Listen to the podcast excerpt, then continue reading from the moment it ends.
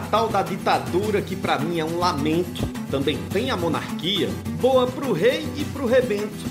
Sistema com presidente, sistema com parlamento. No meio do futebol a lógica é parecida. Tem clube que é do dono, tem time que é da torcida, clube empresa tem CEO, clube antigo tem presida. Tu já deve ter esbarrado numa frase inteligente. E cada pedaço do arruda é república independente.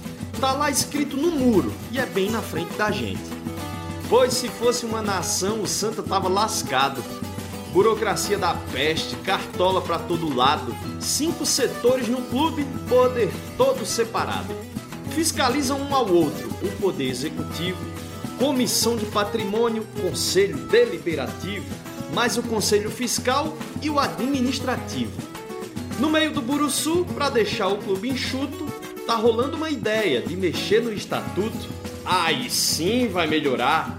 Depois eu que sou matuto. Ho, ho, ho! Feliz Natal! Para você que se liga no Embolada, o podcast da Globo, do seu Globo Esporte em Pernambuco. Roger Cazé, de forma brilhante mais uma vez. É até redundante, né? A gente falar toda vez que é brilhante, que é brilhante, mas é mesmo, é brilhante. O cara é genial na abertura, com a sua poesia, com o seu cordel, com a sua embolada. Seja bem-vindo. Os caminhos para ouvir o nosso podcast são fáceis, né? Você já decorou, não? Não? É só você baixar no seu aplicativo de música, no seu agregador de podcast, tá lá no globesport.com/podcast. Tem uma página só com os podcasts da Globo e no globesport.com/pe você também encontra, é fácil. É só baixar e ouvir a qualquer hora, em qualquer lugar, o Embolada. Feliz Natal para todo mundo! E o tema, o Roger Cazé já iniciou aí pra gente, né? Já deu uma dica de qual vai ser o tema do programa desta semana, do episódio 23 do Embolada. Feliz Natal! Lucas Fittipaldi, que é o diretor do Embolada, nesse momento está com a gente também, participando diretamente aqui, porque o tema é polêmico. Tudo bem, Fittipaldi? Feliz Natal, Rembrandt, Daniel, ouvintes. É um prazer mais uma vez aqui, né, dessa vez para falar sobre todo esse salseiro né, que está em torno do Santa Cruz aí. Na verdade, as últimas semanas têm sido agitadas lá pelas bandas do Arruda e tem muita coisa aqui para a gente discorrer porque é um tema que realmente interfere diretamente no futuro do Santa Cruz, né? Interfere demais e vai dar para a gente conversar bem aqui sobre vários pontos, várias questões que, enfim, passam diretamente pelo futuro do clube.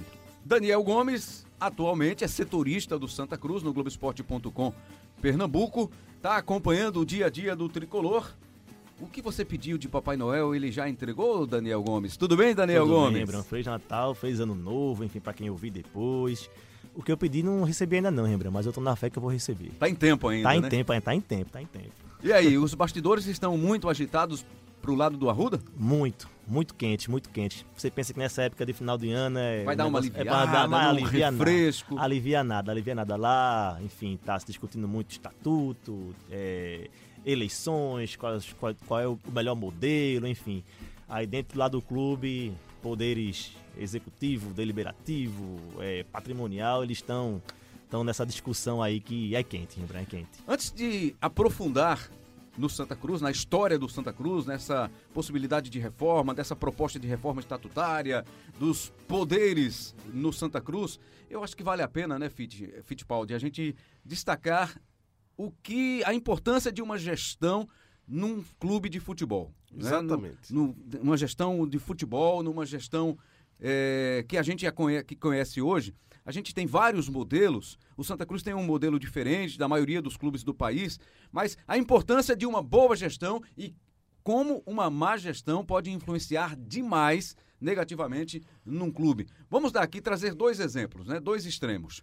O Flamengo mudou o seu modelo de gestão, fez uma, uma, uma gestão de austeridade, focando nas contas do clube, tentando diminuir as dívidas para poder investir. Investiu e aconteceu isso aí que a gente viu. O Flamengo foi à final do Mundial de Clubes depois de ganhar a Libertadores da América.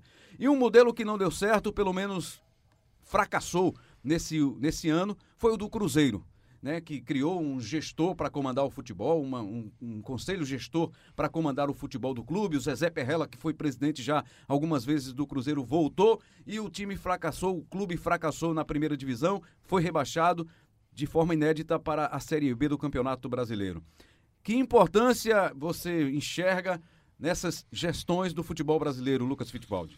Pois é, Rembrandt, eu acho que assim, inicialmente, acho que esse é o ponto de partida aqui, de fato, do nosso programa, né? Porque acho que o primeiro ponto aqui é a gente destacar a importância do atual momento do Santa Cruz. Por que é tão importante tudo isso que está sendo discutido, tudo isso que está sendo levado a, ao plenário, né, como se diz, né, em torno da, da gestão, porque no final das contas tudo gira em torno da gestão do Santa Cruz. Como é que funciona hoje a gestão e como é que se quer que o Santa Cruz passe a funcionar.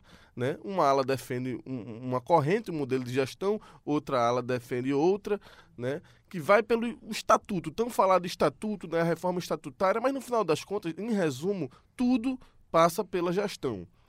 E eu acho importante, Rembrandt, pelo seguinte: muitas vezes, até na imprensa esportiva, é, a gente tem um costume de talvez não dar o devido, a devida importância aos bastidores, à gestão mesmo do futebol, a quem está por trás. A gente se atém muito a treinador, jogador, ao que se passa dentro de campo. Ao resultado ao do resultado, jogo. Né? discute muito o jogo, que é o que o torcedor mais gosta mesmo. Não é por acaso que a gente dá esse tratamento. O torcedor gosta mais, é disso mesmo, é do futebol. Mas no final das contas, a gestão, quem está por trás, quem está no comando, é quem vai determinar essa ponta. O futebol em campo, o treinador, os jogadores, o futebol que o time joga, é tudo isso o é fruto, é reflexo, é resultado da gestão. Isso que você acabou de colocar, Flamengo, Cruzeiro, é exatamente isso. É, o que a gente está vendo hoje nesses dois clubes que você pegou como exemplo é resultado de gestões, ou uma gestão bem sucedida e uma gestão mal sucedida. É e gestão, para não ficar no campo aqui hipotético, quer dizer pessoas. Porque quem está à frente da gestão são as pessoas. Então, as pessoas, a responsabilidade da pessoa que senta na cadeira, que tem a caneta, que tem um poder, é muito grande. A pessoa que toma a decisão, que faz suas escolhas, ela vai determinar o sucesso ou o insucesso de um clube. A gente tem exemplos recentes aqui no nosso futebol. Indo além da questão do Flamengo, de Cruzeiro, de outros exemplos que a gente tem nacionais, internacionais, vamos trazer aqui para perto. A gente tem um exemplo do Náutico aí que é muito claro. Uma renovação, uma mudança muito clara de gestão e o resultado que está tendo. Né? Uma renovação que o clube teve. E o Santa Cruz é um capítulo à parte nessa história.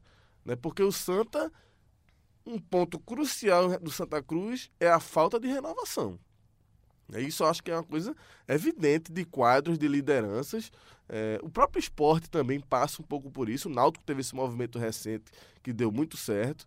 Mas o Santa é, faz muito tempo que o próprio Tininho, que é um cara novo, mas que já está aí há, há, pelo menos uns. Acho que uns 10 anos. No mínimo, no tá. mínimo 10 e, anos. E o Tininho e passou por todas essas, essas gestões. E nunca né? saiu. O Tininho é um caso à parte. Ele é um, cara, um caso raríssimo de um dirigente que nunca teve um respiro. Desde que entrou, a vida de Tininho basicamente é o Santa Cruz. Verdade. É um, que geralmente o dirigente entra, fica dois, três anos, depois sai, dá uma respirada, passa um tempo fora, depois até volta ou não volta. Tininho não. Tininho tá lá há muito tempo. É um cara novo, é um cara que tem ideias modernas, mas é fato que ele tá preso a uma estrutura antiga, um pouco arcaica. O Santa Cruz e a gente vai discorrer muito sobre isso aqui, tem uma estrutura que não é moderna e as pessoas que estão em volta dele são pessoas que estão no clube há muitos e muitos e muitos anos, muitas décadas, e não se vê no Santa uma renovação que a gente viu no Náutico, por exemplo. E a gente vê, baseado nisso, né? Porque até chegam algumas pessoas mais novas, é, com ideias novas, com até ideias que poderiam ser mais bem aproveitadas. Mas há um entrave há, há um muro que separa o que é o novo e o que é o ultrapassado. Uhum. Não que esse que seja ultrapassado, o nome pode dizer ultrapassado não vale, mas às vezes vale. Que é do passado, não que seja ultrapassado, mas do passado, que pode contribuir muito ainda para o presente. Mas você tem que abrir a brecha, você tem que dar espaço para essas novas ideias que estão chegando, para você acompanhar a evolução da Terra, a evolução das pessoas, a evolução da sociedade, e isso parece a distância não está acontecendo. E o Daniel Gomes, repórter do Globo Esporte, está acompanhando isso muito de perto, entrou nesses bastidores aí, conversou com pessoas, ouviu algumas ideias e essas ideias esbarram naquilo que a gente chama de não dá mais para continuar. É uma coisa que deveria mudar. É uma falta de mudança. É isso que se chama, é uma falta de mudança que persiste no Santa Cruz. Por quê? A gente vai tentar entender, jogar essa reflexão para o torcedor do Santa especialmente. Aqui não é para gente, não, é para o torcedor do Santa. A gente vai só, baseado nas entrevistas, baseado nas opiniões, a gente faz jogar apenas para uma reflexão do associado do Santa Cruz, do torcedor do Santa Cruz. Daniel, que tem acompanhado de perto. Só completando o que o Lucas falou sobre gestões, né? Flamengo, Cruzeiro, falou do Náutico também. A gente pode esquecer do próprio Figueirense, né? Que teve aquela empresa que foi gerir o clube, o clube quase cai para a Série C por causa de WO, enfim, mas no final conseguiu se livrar. E no Santa Cruz, o que esse novo grupo que está propondo essa mudança estatutária tem como referência é o Bahia. O, o, o, Marcelo Santana, que foi presidente, ele chegou a vir aqui algumas vezes, foi lá no Arruda, deu palestras como, como mudou o Bahia, enfim, o Bahia hoje é o modelo de que essa galera nova aí que está chegando, querendo essa reforma estatutária, tem como, tem como referência, entendeu? Bahia é um excelente exemplo, um exemplo regional muito bem sucedido de um clube que chegou ao fundo do poço, ficou na Série D vários anos e voltou nos últimos anos, a partir de uma boa gestão, a ser uma potência regional e até nacional né, do nível que é o Bahia. É um excelente exemplo o Bahia. É, é, é, por isso que eles têm esse diálogo. O Marcelo também meio que participou também de uma parte do processo, deu sugestões, enfim, levantou alguns pontos que o pessoal adotou e está querendo fazer também no Santa Cruz. Agora é bom a gente deixar claro aqui também que a gente está trazendo esses exemplos de Flamengo e Cruzeiro, por exemplo, são exemplos opostos, mas é claro que a gente não quer ou não imagina que seja exatamente do jeito que foi feito por lá. Por quê? São clubes que vivem uma outra realidade. O uhum. Flamengo tem altos investimentos. Santa Cruz, Esporte e Náutico ainda não estão nesse patamar. O Cruzeiro também, esse, esse é um caso que tem que ser estudado, porque é um clube também de muitos investimentos, de muito dinheiro, um clube que vendeu, vendeu muito, ganhou muita grana e afundou. Está aí afundado na Série B do Campeonato Brasileiro. Se bem que não é o fim do mundo também, não. Porque ele pode, no ano que vem, muito bem, participar da Série B, ganhar a Série B, terminar entre os quatro mais bem classificados e voltar à primeira divisão. Mas o problema do Santa Cruz é mais grave, porque o Santa, eu estou lembrando aqui rapidamente, em 2005 o Santa conseguiu aquele acesso para a primeira divisão, né? Com Givanildo Oliveira, Isso. o time de Carlinhos Bala, Rosenbrick, Reinaldo. Fez uma Série A em 2006, depois caiu, chegou à Série D ficou dois, três anos ali patinando na Série D, depois voltou, conseguiu fazer o caminho de volta e agora está retrocedendo de novo. Como é que se explica isso? E a gente não quer que os mais velhos, os gestores, nem quer nem deixa de querer, não é nosso papel aqui não. Nosso papel é só refletir em cima das histórias, do que tem acontecido. Não é que os caras não sirvam mais, não, porque tem muita gente que contribuiu Exatamente. e pode continuar contribuindo. Mas existem maneiras e maneiras de você contribuir. Exatamente, Rebran. Assim, eu acho que aqui não tem ninguém é dono da verdade, não, não, somos os donos da verdade, muito pelo contrário. O objetivo desse programa eu acho que é exatamente despertar reflexões, fazer aqui algumas provocações, informar para que o torcedor possa entender de fato o que é que está acontecendo, como é que funciona o clube. E eu acho que o nosso papel é muito mais esse é, é provocar uma reflexão para que as pessoas pensem e, e, e, tirem as suas conclusões e se movimentem da maneira que acham corretas. Agora, sim, uma coisa que eu, eu, eu até guardei comigo recentemente, é, um exemplo, vou citar outro exemplo local, para ficar próximo aqui da nossa realidade. Milton Bivar, presidente do esporte. Pegou um clube numa situação muito difícil, fez um bom trabalho, foi campeão pernambucano, subiu para a Série A, mesmo com toda a dificuldade financeira, mas ele deu uma declaração numa entrevista recente que chamou muito minha atenção. Que era a seguinte, a aspa, assim. E até ouvi depois, até o áudio dessa entrevista, ele disse, queira ou não queira, você fica ultrapassado. Ele admitiu isso. Porque ele falando que ele não pretende mais uma reeleição de jeito nenhum tal, e que ele se preocupa, porque ele quer, ele até citou, tem nomes, novas lideranças, mas que ele quer muito ver novas lideranças aparecerem no clube. E não pessoas, até algumas que estão ao lado dele, da velha guarda, né? Que tem alguns na diretoria. Mas não é que o cara que, tá, que é mais antigo não saiba fazer. Milton Bivar é a prova que um cara que é o dinossauro, né, como ele chama, ele mesmo se chama de dinossauro, mas que deu certo. Como o próprio Antônio Luiz Neto fez uma gestão excelente na última passagem dele. O cara pegou o clube na Série D, é, botou na B, foi tricampeão pernambucano, tirou da Série D, botou na B. Vai falar o que dessa gestão? Um clube que estava fundado como Santa Cruz. Agora, e nem sempre o novo é bom, tem isso também. Tem isso também. Não, é só o novo pelo novo, o novo pode ser ruim também. Agora, isso não implica dizer é, a necessidade de renovação. Isso eu acho que é uma coisa indiscutível. É preciso renovar. Porque as demandas hoje em dia são outras. O futebol mudou. As gestões mudaram. Não dá mais para fazer futebol hoje em dia como se fazia há 10 anos, atrás. anos atrás. Já, é, você já pode trazer há 10 anos nem atrás. Nem vou muito longe, fazer, nem é. vou há 20 anos. 10 é. anos atrás mudou completamente. Tem que entender muito de marketing, uhum. tem que entender muito de comunicação, tem que entender muito da parte financeira. É muito múltipla um clube de futebol. Né? E, e, enfim, dentro de tudo isso, eu acho que passa. E aí vamos agora discorrer né, sobre mais especificamente sobre o que está acontecendo diretamente no Santa Cruz diante de todas essas discussões. Eu vou só trazer só mais um detalhe aqui. O Daniel Gomes lembrou aqui o, o Figueirense, que tentou um modelo diferente e quase se afunda, quase cai para a terceira divisão. Só foi salvo porque esse modelo foi alterado Isso, em cima da hora, né? Já na reta final da Série B. E o Bragantino também, né? O Bragantino é. já é um, um, um exemplo contrário do que a gente mostrou aqui na primeira divisão da Série A, Flamengo e Cruzeiro, a gente tem o exemplo na Série B de Bragantino e Figueirense. Um modelo que deu certo, que foi o do Bragantino, que se associou a uma grande empresa, a um outro clube, a uma outra marca. E o time deu, e deu certo. E está aí na primeira divisão. O Botafogo, Rembrandt, agora, o Botafogo terceirizou o seu futebol. Uma empresa, né? Na verdade, são. Vai virar o Botafogo SA, né? Que são é, alguns sócios né, de, de, investidores, sócio-investidores, que vão tomar conta do futebol do clube. A parte patrimonial, a parte do clube é uma coisa à parte. E o futebol, todos os recursos vão ser geridos por, esse, por esses investidores que vão colocar uma grana lá no clube e vai ser um organismo à parte. O futebol do Botafogo vai ter vida própria. E no final das contas, o futebol é o motor, é o que gere um clube como Botafogo, como é Esporte, como é Náutico, como é Santa Cruz, enfim. Então, é outro modelo aí, um modelo mais ousado, né? Você terceirizar, mas que os caras se mexeram. Porque a conclusão que se chegou lá no Botafogo é que se não, se não houvesse uma mexida dessa, o clube não teria mais saída.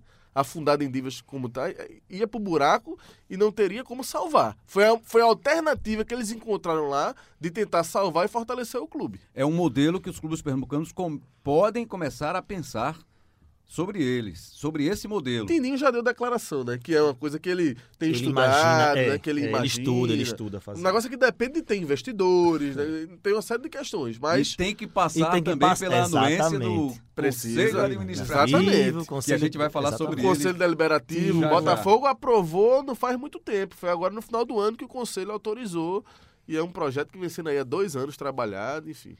E Daniel, você aproveitou também, conversou né, com várias lideranças nessa proposta de pauta que era saber como funcionava mesmo o Santa Cruz Futebol Clube. A gente ouve falar do Conselho Deliberativo, do Poder Executivo, da Comissão Patrimonial, mas parece que não é só isso, não. Como funciona? Revela aí pra gente, faz um raio-x de como funciona o Santa Cruz Futebol Clube. Vamos lá, vamos tentar rapidamente explicar. É, o Conselho Patrimonial, essa, essa, esse poder que o Santa Cruz existe, que existe lá, os próprios, os próprios gestores do clube, eles batem no peito para poder dizer que é uma coisa que só o Santa Cruz tem.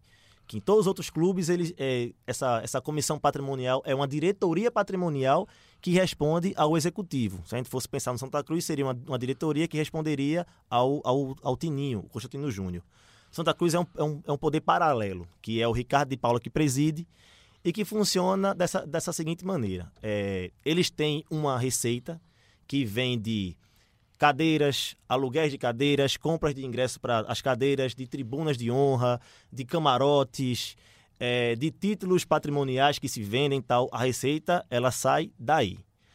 Esse, esse dinheiro tem que ser gasto com o patrimônio do clube. O arruda, o CT, a sede, a piscina, com tudo isso. É uma receita fixa Eles têm sempre esse dinheiro quando tem jogos, principalmente quando tem venda, aluguel de cadeiras e tal. Eles já têm uma, uma, uma noção, uma ideia de- dessa receita fixa. E tem um quadro de funcionários E tem um que serve isso. exclusivamente à comissão patrimonial. Exatamente, secretários, pessoas que fazem despacho, enfim. Ao todo, são cerca de 20 funcionários e esses funcionários recebem religiosamente em dia. Até adiantado, várias Nunca vezes. atrasou, então, né? Nunca atrasou, nunca atrasou. É Pra esse- diferente. Quando tem aqueles atrasos de funcionários que a gente São os- fala, é, são os são os funcionários funcionários do do executivo, executivo, né? que é futebol, aí já vou entrar nessa parte do, do Do executivo. executivo, né? executivo é o marketing do clube, é o futebol do clube, é, É o carro-chefe, é, o né? carro-chefe, são é onde tem a maior gama de funcionários que o poder executivo ele, ele, ele celebra contratos, patrocinadores para o clube, jogadores, transferência, venda, compra, é tudo isso é com o executivo. O futebol É, tá no executivo. Está no executivo. Até outros esportes. Sim. O licenciamento para outros esportes, é, basquete, vôlei, que Futsal. futsal. futsal, é com o poder executivo. Então, explicado, executivo e Patrimonial. patrimonial, vamos agora para o Conselho deli- Deliberativo. deliberativo. Exe- executivo que é Tininho, É o Tininho. presidente, é o presidente do clube. Isso.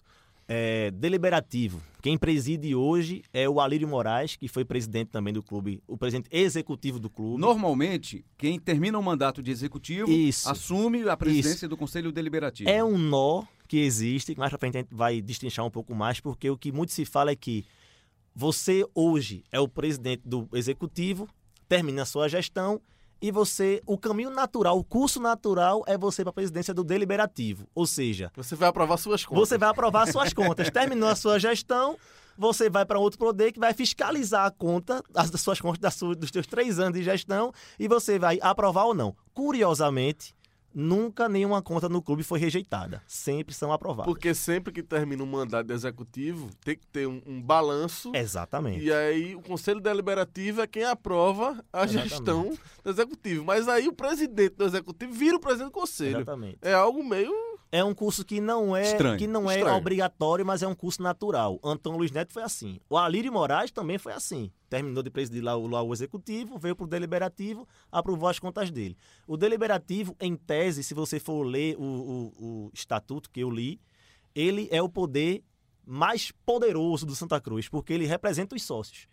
É, você, é, inclusive, se você for sócio e tal, você pode procurar um conselheiro e fazer uma reivindicação para esse conselheiro. Esse conselheiro leva para essa, essa, essa discussão. É como se fosse. É um, é um, é um, é um grande plenário, assim, onde, onde se discute tudo no clube. Até transferências de jogadores, se tiver uma conta que eles acham que não bate, quem vai discutir isso é o, é o conselho deliberativo. É outro poder no clube que também tem uma gama de funcionários para ele. O Alírio Moraes me, me explicou que tem até uma sala que é uma sala para o conselho com estrutura lá de, de informática, tá uma coisa até muito moderna. Mas aí são cinco ou seis É um funcionários. grupo menor. É um grupo bem né? menor que também recebem religiosamente em dia, às vezes até adiantado, mais uma vez diferente de como funciona com o executivo. Ou A seja, gente achava que só existiam esses três poderes no Santa Cruz. É. Mas não. existe um quarto poder criado pelo Antônio Luiz Neto. E não é a imprensa, viu? An- Não. Mas antes Vá. de a gente entrar nisso, só para fazer um parêntese aqui. A Hum. gente usou a palavra, eu e Rembrandt, aqui, estranho, sobre essa questão do o cara que está na presidência executiva assumir a presidência do Deliberativo. deliberativo e aprovar as próprias contas. Isso. Traçando um paralelo para tudo aquilo que a gente disse no início do programa, é assim, é no mínimo dois pontos aí. Amador, né? E é isso que a gente fala. Quando a gente fala, e o futebol de hoje exige profissionalismo. Como é que você vai aprovar suas contas? Você mesmo vai aprovar suas próprias contas? Isso é no mínimo amador.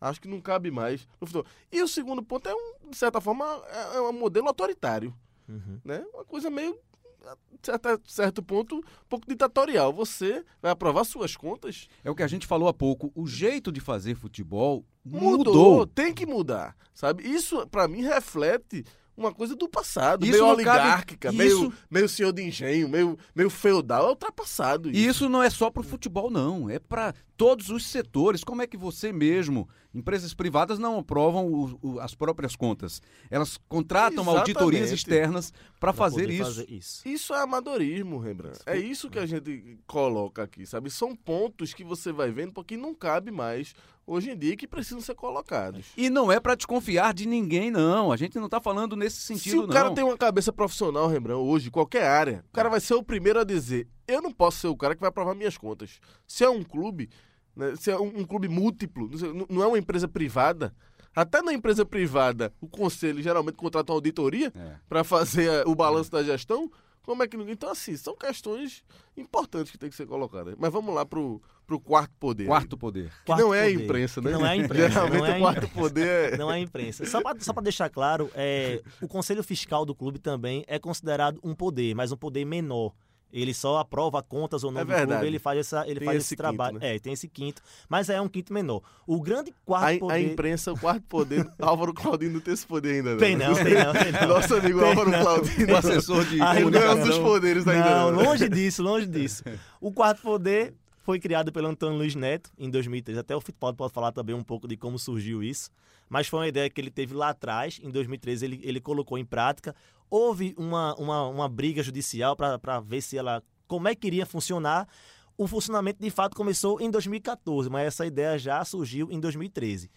Que é, o Antônio Luiz Neto, a gente, até- a gente vai até ouvir depois ele, ele, ele falando, a ideia é a seguinte: é reunir os presidentes do executivo, da patrimonial, do deliberativo e ele, que é o cara que preside esse conselho de administração, para poder debaterem um clube, traçarem decisões estratégicas, enfim, dar, dar esse, dar, dar, dar esse panorama.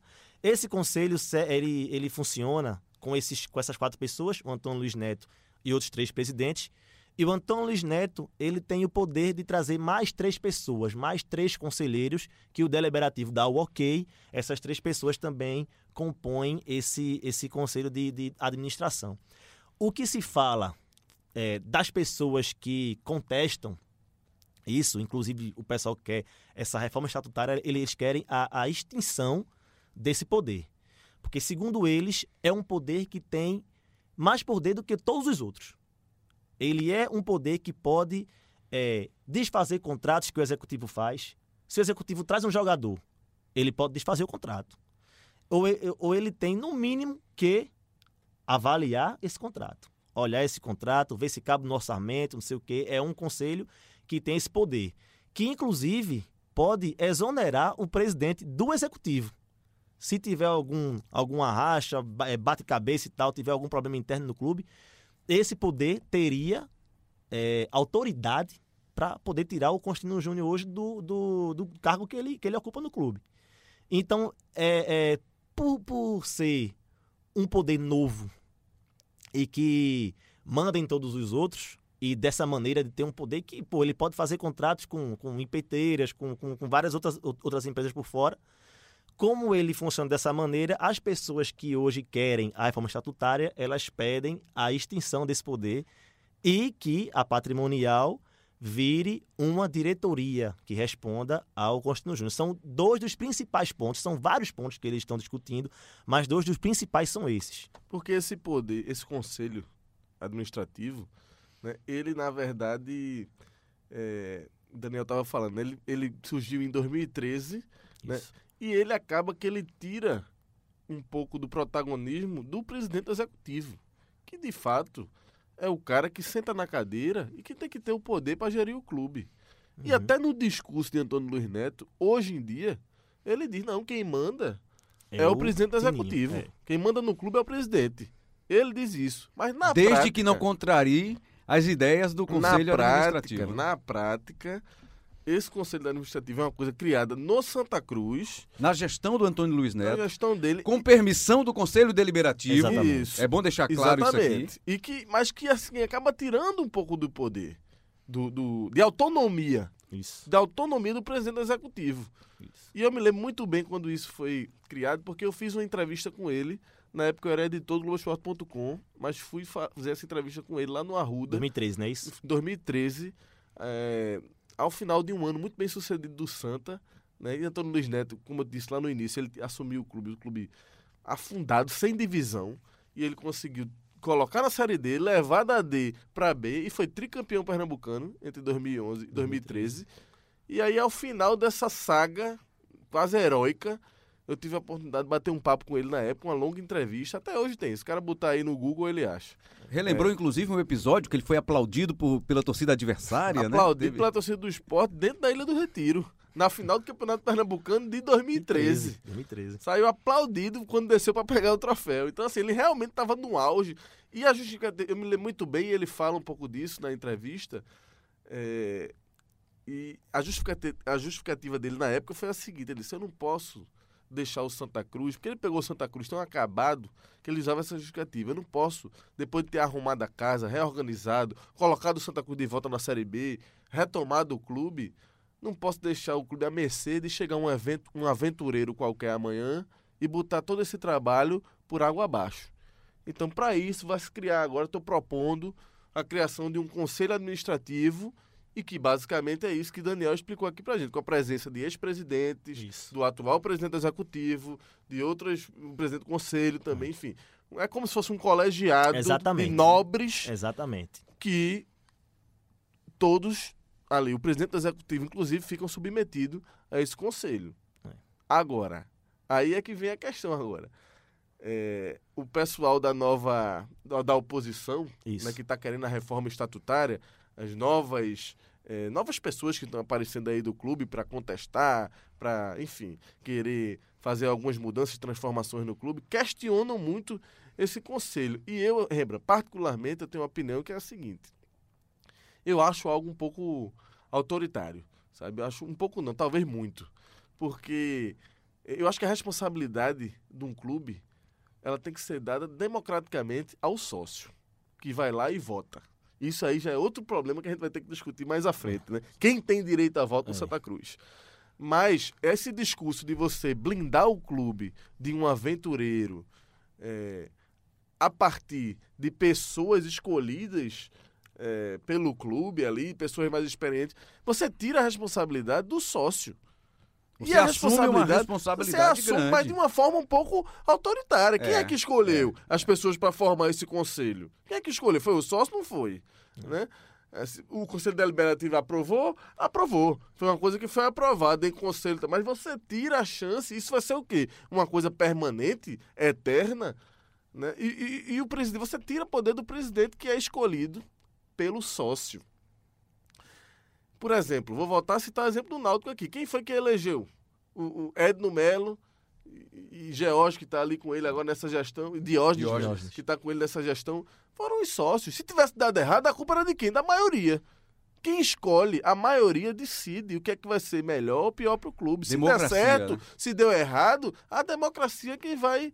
Agora, a partir do momento que você institui um conselho administrativo e que o presidente do executivo fica submetido a ele, tira essa força. Então é por isso que é importante ouvir o presidente do executivo sobre essas questões. E, Mas o... e Tininho tá calado. Pois é, era isso que eu ia falar agora. O Constantino Júnior, o Tininho, o presidente do executivo, ainda não se pronunciou com tudo isso aí que está em ebulição, né, está fervendo nos bastidores, ele ainda não falou a respeito dessa reforma estatutária, dessa proposta. É, ele falou nada. A gente procurou ele, liguei para ele nesse dia que eu fiz essa, essa, apuração, foram dois dias na verdade, procurei ele várias vezes, mas Tininho em nenhum momento atendeu o telefone.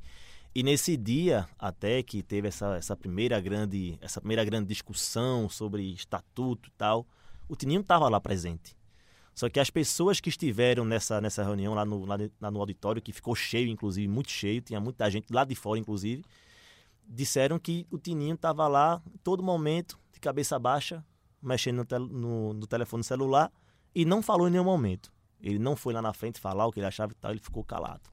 E até agora não falou nada. Até agora, para nenhum órgão de imprensa, para ninguém. Pra... Sobre reforma estatutária, sobre, sobre essa questão dos poderes, se é contra, se é a favor. Isso. É importante a gente saber até dele, Tininho, uhum. como, como é que ele se sente em relação ao uhum. conselho de administração, por exemplo. Uhum. A gente sabe que ele é um cara que foi, é ligado ao Antônio Luiz Neto, né, que teve a bênção ali, o aval de Antônio Luiz Neto para estar tá dentro do Santa Cruz durante esse tempo todo, que uhum. tem, ele tem essa relação e, obviamente, ele político que é, ele está pisando em ovos nesse momento. É. Ele não está querendo bater de frente né, com, é o Antônio Luiz Neto, que é o cara que está à frente, que é contra a reforma do Estatuto, que, que foi quem criou o conselho, quem liderou essa criação desse conselho, uhum. que é uma liderança muito forte ainda nos bastidores de Santa Cruz. Agora, é importante que o presidente do executivo, que é o presidente do clube, é o cargo mais importante, falem o que quiser, mas o cargo mais importante do clube é o presidente executivo, é importante que ele se posicione, ele tem que falar,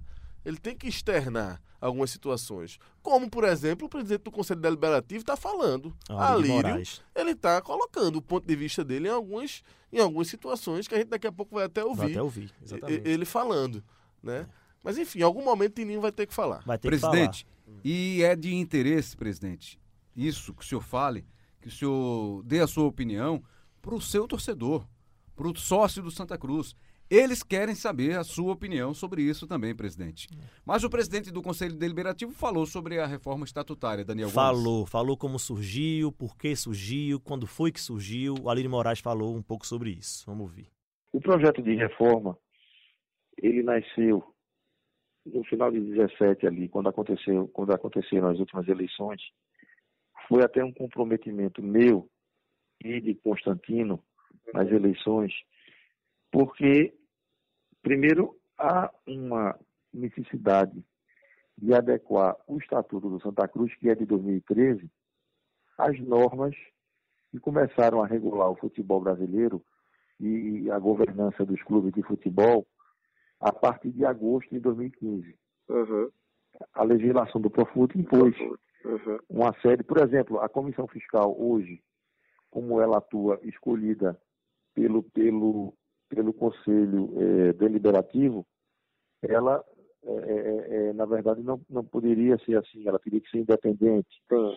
Então tem uma série de, de, detalhes, assim, de nuances legais e, de certa forma, o, o Estatuto merece, mereceria ser reformado e alterado, entendeu? Uhum. A, além disso, além disso, o grande questionamento é, é, que se faz em relação ao estatuto atual, mas na verdade não é ao estatuto em si, mas é a forma que o Santa Cruz é administrado, é que se diz que é, o Santa Cruz tem três poderes paralelos e dois, que seria o deliberativo e a comissão fiscal e a, e a comissão patrimonial, que de certa forma é, ofuscam ou, ou atuam como poderes paralelos à, à presidência do clube, entendeu? Ao poder uhum, executivo.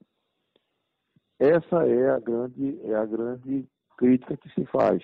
Uhum. Então, assim, hoje, quando você compara é, do Estatuto do Santa a estatutos da maior parte dos clubes do futebol brasileiro, não se tem um, um, um, poder para criar, para cuidar do patrimônio, se tem diretorias.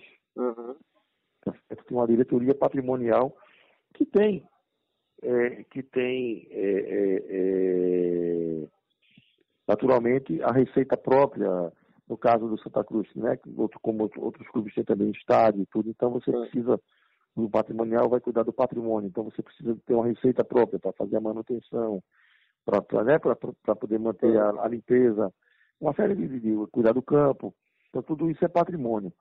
Então é, é, o, que, o, o, que se justifica para o Santa Cruz ter um, uma comissão patrimonial independente, ou se justificou no passado, é que quando tudo estava consolidado lá no, no poder executivo, na presidência, o dinheiro era gasto com futebol e não sobrava recursos para você aplicar na, na, manutenção do patrimônio. Então, a partir do momento que o Santa Cruz tem um, um estádio do tamanho que tem, tem, começa a ter patrimônio, agora com essa expectativa aí do, do CT, e com todas as dificuldades que estão saindo do papel. Então, se diz que ele teria que ter um poder autônomo. Os críticos apontam que esse poder autônomo termina se, se, se constituindo um poder paralelo que muitas vezes vai até de encontro às regras fixadas pelo poder executivo, pelo presidente, as deliberações, entendeu? Bom, percebemos aí que já houve uma reforma em 2013. Isso. Essa já seria uma segunda reforma em poucos anos. E por essa reforma de 2013 é que houve essa possibilidade de criar um conselho administrativo Isso. sugerido pelo ex-presidente Antônio Antônio Luiz Luiz Neto. e tal. E agora vai precisar passar por uma nova reforma, pelo que citou aí o, o presidente Alírio Moraes, para se adequar às novas normas que regem o futebol no É, Brasil. O Profut. E aí é onde entram as polêmicas. É. Muita polêmica, todo esse burburinho que a gente tem visto no Santa Cruz é justamente por conta dos pontos eh, do estatuto que uma ala renovada aí do clube que tem aparecido em um grupo, grupos de torcedores, É, de são sócios, vários grupos, na né, verdade. Falar vários são grupos, vários grupos. né? É bom que tu explicasse também aí, eh, Daniel, um pouco de como é que foi esse movimento. Fazer até uma linha do tempo aí, né? Isso começou, como a Alírio falou, ali 2017, 2018, É, no né? final de 2017 começou esse movimento. Alguns torcedores, hoje tem vários movimentos, né? É, o Pro Santa, o Novo Santa, é, o Movimento Popular Coral, enfim. São, são vários que levaram propostas para o clube. O clube, no seu papel, criou uma grande comissão para, junto com esses torcedores, fazerem um novo texto, verem o que, é, o, o que é que tem que ser alterado, o que é, o, o que é que tem que ser mexido, é, pontos que tem que sair, pontos que tem que ser revistos. E aí, durante esse tempo inteiro, vieram em discussão, vieram conversando, vieram refazendo, esse, esse ponto aqui pode tirar, esse ponto aqui deixa, permanece tal. É muito grande o, o estatuto do clube, então ele, ele tem que ter esse tempo inteiro é, realmente. Houve, é, houve alguns problemas né, durante esse tempo. É, existia um presidente chamado Diogo Melo, que era o presidente da, da comissão de reforma, que é, teve algumas dificuldades de levar algumas ideias dele para frente. Enfim, ele fez até uma carta. Esse ano ele, ele saiu, ele fez uma carta e tal. E quem assumiu foi o Mário Godoy. Agora é o, o presidente dessa reforma estatutária é o Mário Godoy, que junto com esses grupos e a- o, esse aval do Alírio e do, e do Conselho Deliberativo, finalmente é, fez um, um texto, é, finalizaram esse trabalho de texto, tal, do que tem que ser revisto, tal. Ao todo, mais ou menos, são 40 pontos, entre pontos mais importantes e outros que in- interferem nem tanto nesse, nessa dessa gestão de poder do Santa Cruz. E aí, agora é a hora do plano A deles. Levar isso para o conselho ouvir, o conselho definir se tudo que eles propuseram vai ser reformado, se vai ser uma reforma em partes, alguns pontos sim, outros não, ou se vai ser uma rejeição total. Se nada disso vai ser aprovado, se tudo vai ser rasgado, esse trabalho de, de discussão de mais de dois anos vai ser totalmente rejeitado. Esse é o, esse é o primeiro ponto.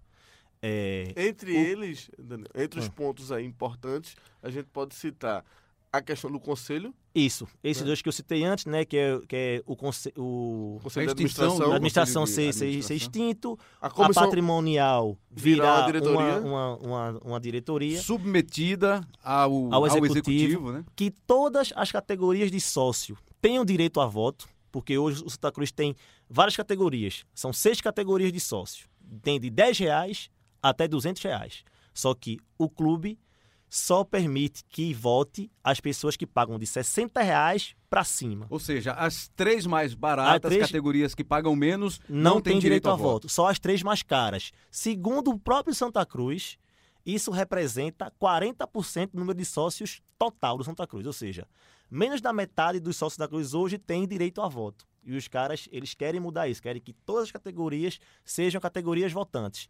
E aí existem uns outros pontos que é, eles, eles, eles questionam nessa parte de eleição, porque tem uma coisa que é muito curiosa, que no Santa Cruz, quando tem eleição, você entrevista muito os caras que são os candidatos a presidente lá do executivo. É os caras que batem a chapa, são os caras que vão para debate, enfim. Só que, na verdade, o que está sendo escolhido ali é, É o do Conselho, Conselho Deliberativo. Deliberativo, né? O É a chapa do presidente- conselho. Exatamente. É o presidente com é, os seus integrantes, que é, giram de 50 a 500 integrantes. Santa Cruz hoje tem 500 conselheiros, entre conselheiros natos e beneméritos. Os natos são ex-presidentes do clube. Os beneméritos são pessoas que tiveram, que fizeram serviços Prestaram, no clube, prestaram serviços, serviços relevantes. relevantes ao clube. E essas duas categorias elas não mudam. Os, os eleitos, que são 300, 373, acho que o número é esse hoje. Esses sim, são os que entram em cada chapa. Ou seja, você escolhe uma chapa total. Quando é escolhida a chapa, vou, vou dar um exemplo aqui claro. Vamos dizer que eu seja o presidente do Conselho é, Deliberativo, fiz a minha comissão toda lá de, de, de conselheiros, e Lucas Fittipaldi é o meu presidente do Executivo. Beleza, fomos eleitos juntos. Na verdade, você foi eleito em cima do nome do Fittipaldi. Exatamente. Mas vota na chapa, né? Vota na chapa, Na vota em eu e em você. Vota nos dois juntos. Vamos lá e ganhamos juntos. Certo? Beleza. Quando for, é, quando a gente, quando virar o ano, que a gente for assumir, o meu conselho tem até cinco dias para poder referendar o Lucas. Pode escolher o candidato que foi derrotado. Pode escolher qualquer outro candidato. O Lucas foi eleito junto comigo, mas eu posso, na hora, lá com meu, o com meu conselho, decidir, ó, não é melhor o Lucas não, ele foi eleito junto com a gente, mas agora eu quero que seja Rembrandt. Rola uma treta aí Lembrando. no meio do caminho, então você não elege Você o seu é. executivo. É bom deixar não claro dá posse a ele. É, é bom deixar claro que na história do clube isso nunca aconteceu. Como são, são é, um- é uma chapa só e tudo mais, nunca teve problema. Mas, juridicamente, existe essa brecha e que se acontecer, não há como, não há como contestar. Está lá previsto que isso pode acontecer e é um risco que se corre. É outra coisa que esse pessoal, é, que, que- esses grupos querem mudar. Eles querem que seja semelhante ao que acontece no Náutico. São duas eleições. Tem uma eleição para presidente executivo e tem outra eleição para presidente do Conselho Ou Deliberativo. seja, querem dar mais poder ao presidente do executivo, que é quem, Exato. que é, que é quem é que Quem- tá na linha Quem de frente. comanda mesmo, né? Quem tá na linha de Quem tem a frente. atribuição de comandar, gerir o clube. Quem né? tá de testa, quem tá mergulhado, quem tá indo no clube todo dia, quem tá se debruçado é, no futebol, que é o que, que é o que gere o... Quando eu falo de futebol, é tudo, é marketing, é comunicação, tudo gira em torno do futebol. Então, assim, nada mais justo do que um presidente executivo tenha realmente poderes.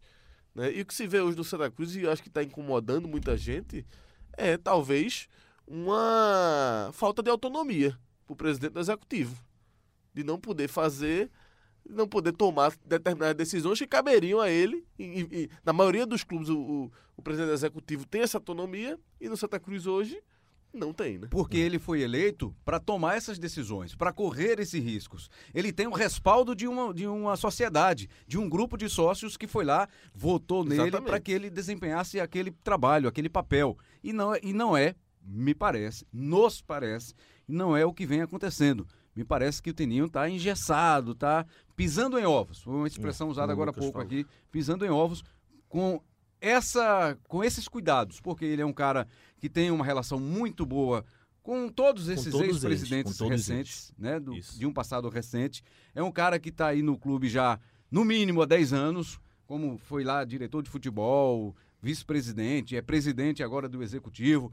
Provavelmente vai se tornar o presidente do Conselho Deliberativo na sequência. É o curso natural. É o curso natural da história. Mas aí, Tininho, você tem que se posicionar, você tem que falar a respeito disso. O torcedor do Santa Cruz quer lhe ouvir. E eu Até de acordo com o que a gente pôde, eh, pôde pescar, o Tininho tem já eh, um, um- um lado nessa história. O Tininho quer É de uma acordo reforma com a reforma. estatutária. Ele quer.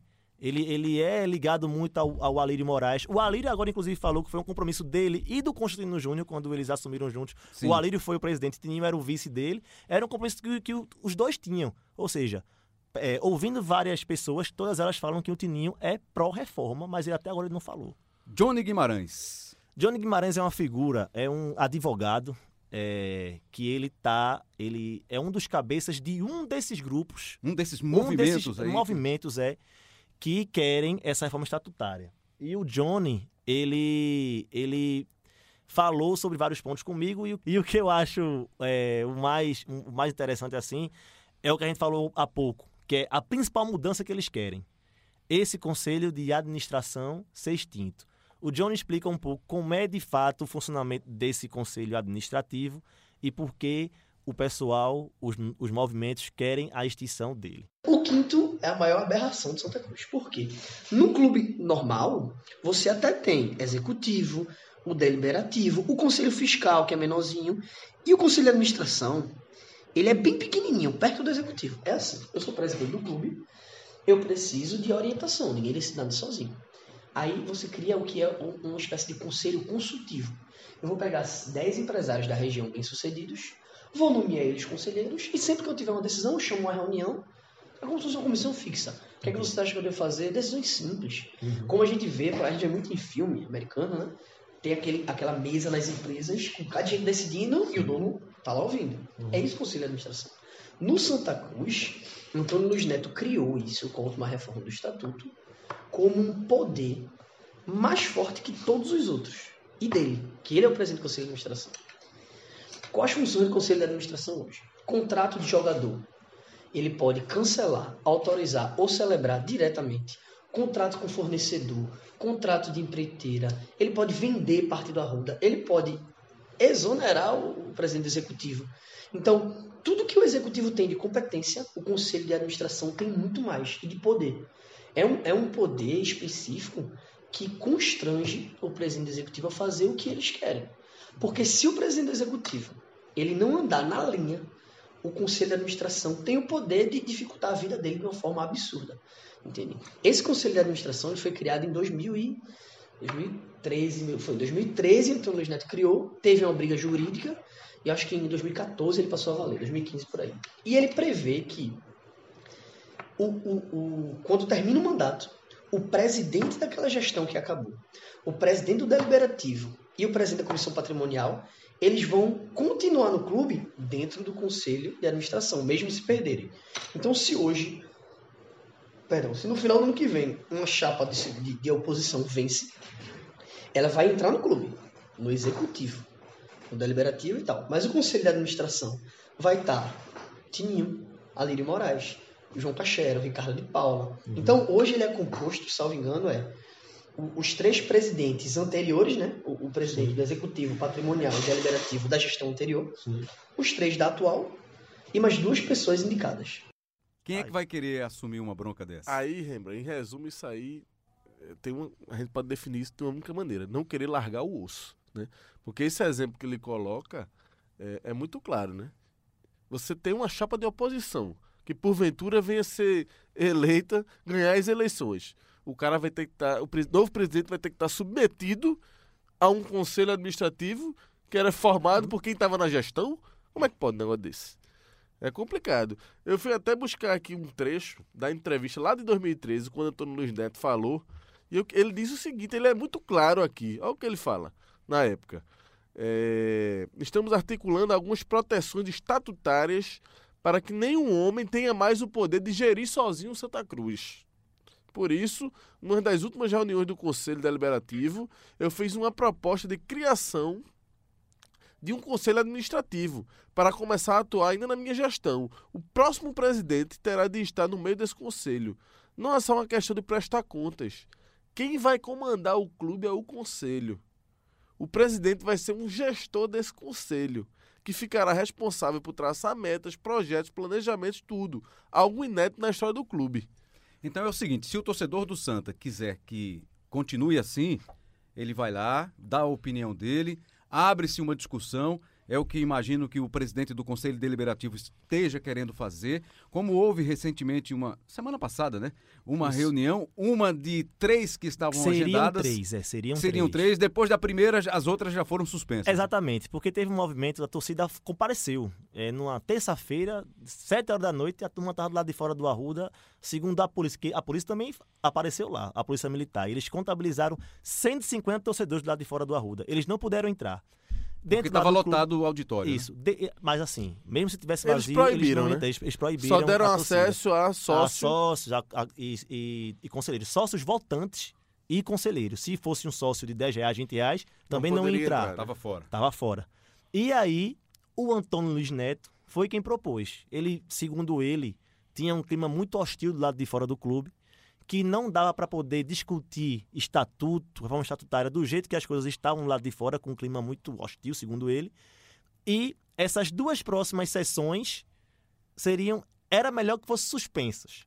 Elas foram de fato suspensas e até hoje não tem uma data já para poder rediscutir isso. O que se especula é que apenas em fevereiro do ano que vem é que seja de novo remarcado e a torcida já está marcando, já tá dizendo que vai comparecer de novo. E aí vamos ver como é que vai desenrolar esse negócio. Então vamos aproveitar e ouvir. Você conversou com ele, né? Antônio Luiz Neto, ex-presidente, atual comandante do conselho, né? É. Preside esse conselho administrativo. Isso. Na verdade, na entrevista que ele concedeu a você, Lucas Fittipaldi, em 2013, que o presidente do executivo seria o gestor desse conselho. Isso. Em tese, seria para o presidente do executivo comandar esse conselho administrativo. E o contrassenso é que, mesmo hoje em dia, ele diz da boca dele, ele fala que o presidente do executivo é quem comanda, é quem o, clube. Comanda o clube. Publicamente já, já. ele diz isso. É. Vamos ouvir ele. Vamos ouvir a maioria das corporações tem o seu conselho de administração exatamente para que as pessoas tomem assento e façam planejamento estratégico. Na verdade, quem manda no clube é o presidente do executivo. Uhum. Certo? Que é. está lá as atribuições estatutárias. Né? E, e o, o deliberativo toma conta das questões deliberativas, e é uhum. discutir o clube, até de vez em quando legislar, e, e a patrimonial toma conta do patrimônio do clube. Uhum. É isso? Pronto, são os três poderes é, maiores do clube. Já o Conselho de Administração é um conselho paralelo, uhum. é, é, um poder paralelo, onde todos têm a obrigação de se reunir. Por que foi que ele foi criado?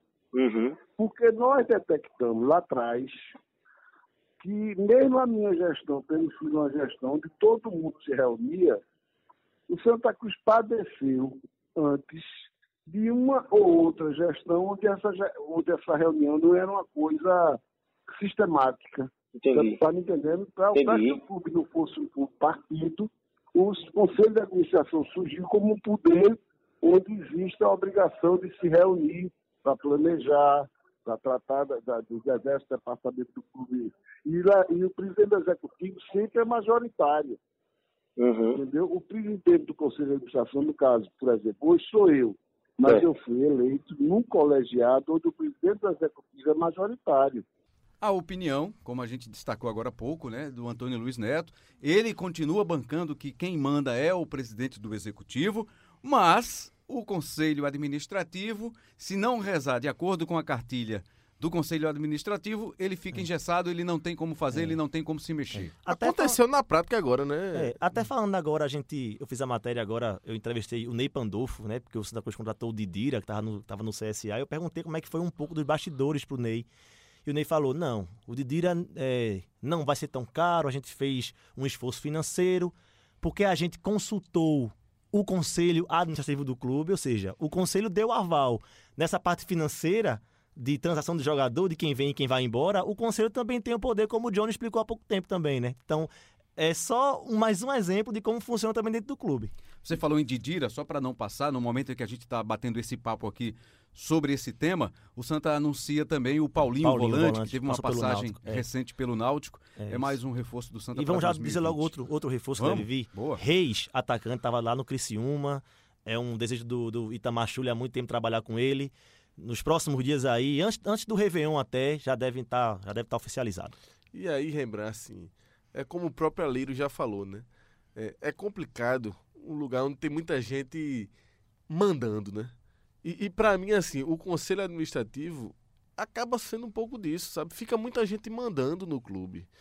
Se o presidente. Uma coisa é você ter um conselho consultivo né, que você sente para ouvir, para discutir, é importante. Realmente. Até é... para o conselho dizer assim: olha, eu acho que você não devia fazer isso, Exatamente. isso não vai dar certo. Mas o cara vai e tem a responsabilidade, assumir a responsabilidade. Não, vou fazer, mesmo contrariando o conselho Outra coisa é o presidente do executivo não ter autonomia e ser submetido ao, a um conselho administrativo. Aí realmente eu acho que é um, um, um é algo muito peculiar aí do Santa Cruz e que acaba tirando essa autonomia do presidente. E é por isso que é importante, mais uma vez aqui, eu vou colocar em ouvir o presidente executivo, Constantino Júnior, né, sobre essa questão, porque é, é difícil você pensar um clube democraticamente dessa maneira. É difícil você pensar que possam aparecer novas lideranças no Santa Cruz é, dessa forma, sendo submetido a um conselho que é formado por quem já está no clube há muito tempo. Como é que faz? Como é que vai aparecer uma liderança que pode, pode surgir, uma nova liderança da oposição para assumir o clube e ficar submetida a quem está no poder há tantos tempos? Então, assim, o, o, poder, esse apego ao poder, eu vejo com muita ressalva. Sabe? Dentro de um clube, na política em geral, acho que serve para dentro de um clube de futebol também. Você não quer estar de alguma forma ali tendo poder, tendo comando, tendo a, capacidade de é, autonomia de interferir em decisões. Quando você sai, saiu, cara. Tem outra gestão aí pela frente. A responsabilidade é de quem assume e o presidente executivo tem que ser eleito pelos sócios. Eu acho que isso é simples e, e, e é simples assim na prática, mas na verdade o que acontece no Santa Cruz hoje é muito é complexo. E creio o muito, modelo de gestão do Santa Cruz hoje é muito complexo. E creio muito nas boas intenções de quem já está lá há muito tempo dentro do clube. Claro. A ideia de que não quer que o clube seja administrado, presidido por um aventureiro, que o clube não se prejudique ainda mais. Claro. Só que, meu amigo, até agora não está dando certo. Exatamente. Onde é que o Santa Rembrandt. Cruz está hoje? É isso, esse é outro ponto, Rembrandt. Assim, o, o conselho foi criado, administrativo, tá? o Santa Cruz vinha naquele bom momento, bateu na primeira divisão, voltou para a Série C. Cadê assim, a eficiência na prática, dentro de tudo que o Santa Cruz passou nos últimos anos? De atrás de salário, de tudo. Esse ano até um ano positivo. Né? Teve uma boa campanha na Copa do Brasil, Isso. a Copa do Brasil turbinada, veio o dinheiro para o caixa. O Santa está até num momento relativamente bom, dentro da dificuldade, mas em relação a alguns anos. Mas não foi por conta do conselho Não. administrativo. Então, na prática, o Conselho de Administração, assim, qual foi o efeito prático dele para proteger o clube, essa proteção estatutária para o clube? Não consigo enxergar. E essa conversa de que não, porque um, aventureiro, a preocupação, entre aspas, legítima, é descabida, eu acho, lembrando, porque assim você tem que ter. Existe o risco. O risco vai sempre existir na democracia. O risco existe. Se o cara assumir, foi eleito, assumir, foi mal, pronto. Acontece, é da vida. Ele vai sair. Vai sair, vai vir outro que vai É, ser eleito vai tentar e vai tentar recuperar. Mas faz recuperar. parte. É. Faz parte do campo democrático isso. Sabe assim, é o, o risco do o aventureiro, quem tem que ter o poder de decidir se vai eleger um aventureiro ou não é o sócio.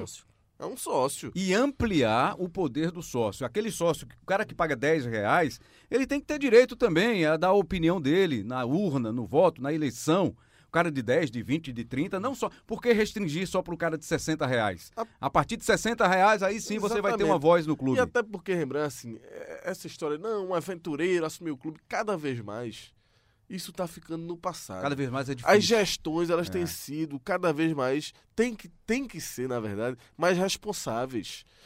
E se a gente pegar, eu vou citar agora um exemplo do futebol de Pernambuco esse ano, para não ir muito para trás, para mostrar que isso é um movimento recente do futebol. Por mais que a gente tenha exemplos como o do Cruzeiro e outros exemplos ruins, mas o futebol, queira ou não queira, ele está sendo cada vez mais profissional e vai ser. Eu não tenho nenhuma dúvida que ele vai ser cada vez mais profissional e não tem mais espaço para esse tipo de aventureiro, não. O exemplo desse ano: Santa Cruz, Esporte Náutico aqui em Pernambuco. Os três.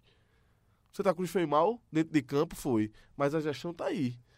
O, o clube tá com dinheirinho em caixa. Foi relativamente boa. né? Pagando direitinho. Inclusive, Sabe? Não, não, não, foi uma, não foi uma esculhambação a Exatamente. gestão de, de Tininho porque o time foi mal. Exatamente. O Náutico a mesma coisa, gastando o que tinha. Pagou. O esporte a mesma coisa, gastaram o que tinha. Não, não saiu ninguém gastando. Então, assim, isso é uma coisa que tá ficando no passado. Sabe? Esse, esse é um discurso meio velho, meio antigo, de um cara só ter o poder de. Sabe, a mentalidade já é outra no futebol. Eu acho que não cabe mais isso. Inclusive, só falando um pouco de grana, de dinheiro e tal, a projeção que o Santa Cruz tem para 2020 é de uma receita muito maior do que a desse ano. Claro que são projeções de quanto pode lucrar com patrocínio e tal, com arruda, enfim. Mas seria, se alcançar essa projeção, a segunda maior receita do Santa Cruz nessa década. Só perde para 2016, foi quando disputou a Série A, ou seja, por ter vindo já de dois anos pensando é, com os pés no chão, gastando só com realmente o que tem, como o Lucas falou, esse ano agora, que é o próximo ano, o último ano de Constantino Júnior à frente desse, desse poder executivo, o Santa Cruz projeta a segunda maior folha da, da década. Em resumo, Rembrandt, em uma linha, pra mim é o seguinte: quem tem que ter a responsabilidade de blindar o clube de futuras possíveis má gestões é o sócio. Pronto, acabou-se. Não tem negócio, não, fulano, cicrano, que vai vai estar lá permanente, cadeira cativa eternamente. Isso pra mim não existe. Quem tem que ter é o sócio. E, só pra fechar aqui, que a gente já tá quase uma hora de programa, né? Mas essa questão do sócio é outro ponto, né? A lista de sócios do Santa Cruz Isso. é outro ponto polêmico e que pode dar muito pano para manga, inclusive em relação à reforma estatutária, né? É, exatamente, porque é o seguinte, Rembrandt, é, caso a reforma ela não aconteça da maneira que está se discutindo é, nessa, nesse conselho e tal, eles vão tentar, eles falam os grupos, é, vão tentar convocar uma assembleia de sócios, porque no final das contas quem vai decidir é essa assembleia de sócios, e eles precisam, para poder convocar essa assembleia, de das assinaturas de um quinto do total de sócios que o Santa Cruz tem hoje. O Santa Cruz hoje tem sócios, então, são 20 mil sócios que tem lá. Só que é o seguinte: são vários sócios que já morreram, que não têm CPF válido, que não têm identidade válida, que não estão pagando, ou seja, eles que constam nessa lista. Quem consta na lista. Porque se você é sócio do Santa Cruz desde 2003, desde 2005, sei lá quando você foi, mesmo que você não pague, você consta ainda na lista de sócios. Porque o Santa Cruz tem essa ideia de que é o seguinte: até o dia da eleição, você pode chegar, pagar tudo que você deve e ficar apto para poder votar. Ou anistiado, paga Ou só anistiado, uma última... exatamente. Ou se Tem muitas anistias por aí que já fizeram. associa e tal. novamente só para constar e participar da eleição. O que esse grupo quer? O que os grupos querem? Já isso já foi transitado e julgado. Santa Cruz vai ter que disponibilizar uma lista de sócios atualizada de quem tem o CPF válido e quem está em dia com o clube. O que eles, o que eles é, projetam é que esse número de 20 mil caia para 4.500. Era um levantamento que se tinha desde no começo desse ano. Ou seja, imagina que, que agora deve ser bem menor. Ou seja, se eles conseguirem um quinto dessas assinaturas de 4.500, ou seja, 900, 900 e um pouco, eles conseguem é, é, convocar essa Assembleia de Sócios para poder votar nesse novo estatuto. E, e essa questão de lista de sócios é fundamental para a saúde democrática do clube, até pensando nas eleições, nas próximas eleições do Exatamente. executivo, porque a gente sabe A de gente tudo sabe- que já aconteceu é. no clube. No Santa Cruz, várias e várias histórias, dia de eleição do Santa Cruz, eh, votando sócio fantasma, a gente sabe de tudo que já aconteceu em várias e várias gestões do Santa Cruz, né? Então isso é uma questão muito delicada e para fechar minha participação, Rembrandt, queria só citar o exemplo de do esporte. Falei do Náutico, então vou citar mais um exemplo do esporte aqui. Esporte vivia o melhor momento da vida financeira do clube, teve um orçamento de mais de 100 milhões, Arnaldo Barros foi eleito. Fez uma gestão muito ruim, péssima gestão. Colocou o esporte, que era um clube que tinha um orçamento milionário, eh, na Série B, atrasando o salário de funcionário, 3, 4 meses de salário de funcionário, desmantelou o clube. O que foi que aconteceu? Não foi o sócio que escolheu, Arnaldo foi eleito democraticamente. O sócio foi lá, votou e escolheu ele. Ele saiu, perdeu, a chapa dele não teve cara nem clima, nem para botar chapa no Foi. pleito. Assumiu, eleito democraticamente também, outra gestão, que foi Milton Bivar. E o clube está na Série A de novo. Passou por um momento difícil, está num momento difícil ainda, mas está na Série A de novo. E foi eleito escolha de sócio, democraticamente. Isso faz parte. O sócio pode errar. A escolha democrática pode, pode acontecer com erro, mas ela tem que existir. A importância de a maioria escolher. né? Exatamente. Dar esse respaldo É na hora da eleição. Então é essa de forma democrática a eleição, de forma democrática a gestão de um clube. Isso é muito bom para a saúde financeira, econômica, esportiva, social. Tudo isso vale muito a pena. Então, senhores tricolores, rubro-negros, alvirrubros, vocês que, que baixaram e nos ouviram até aqui, é só para refletir mesmo. Os ex-presidentes são muito importantes no clube ainda, vão ser sempre, com suas opiniões, com seus conselhos, passando a sua experiência, mas dando oportunidade para quem foi escolhido, para quem foi eleito, gerir o clube da forma que ele entender que é a melhor maneira. Porque dessa forma ele foi escolhido. Então os sócios estão dando essa atribuição para esse presidente que será escolhido ou que foi escolhido na eleição passada ou que vai ser na próxima eleição. É só para você refletir sobre isso, torcedor do Santa Cruz especialmente, porque foi o tema principal do programa desta semana. O episódio 23. Espero que você tenha acompanhado e curtido. Fácil para você encontrar, indica para o amigo, indica para o parente, indica até para quem você não gosta. Olha, ouve lá que foi legal, o debate foi bom para a gente refletir aí sobre esse assunto pelo aplicativo de música, pelo agregador de podcast, na página do Globoesporte.com barra podcast. estão lá todos os podcasts do grupo Globo, do Globo, da Globo, né? São importantes, são legais para você ouvir, para você baixar e você pode escutar também a gente baixando no globesport.com/pe. É o podcast sobre o futebol pernambucano na Globo para você curtir. Vitor Parente na tecnologia. Aqui é o seguinte, ele ouve na hora que a gente está gravando, que a gente está fazendo o, a produção do, do podcast, vai, baixa também, ouve duas, três, quatro vezes. Ouve na hora e ouve depois. Esse aqui é um ouvinte fiel. Valeu, Vitão. Elias Roma Neto aí na edição do Embolada 23. Lucas Fittipaldi, que participou mais uma vez com a gente, é o diretor do Embolada. Roger Cazé na abertura, sempre com a sua brilhante poesia, seu cordel, suba embolada, para abrir com tudo. Feliz Natal mais uma vez para você. Semana que vem tem mais, hein? Antes de virar o ano, a gente vai fazer mais um episódio para você do Embolada. Valeu, até a próxima.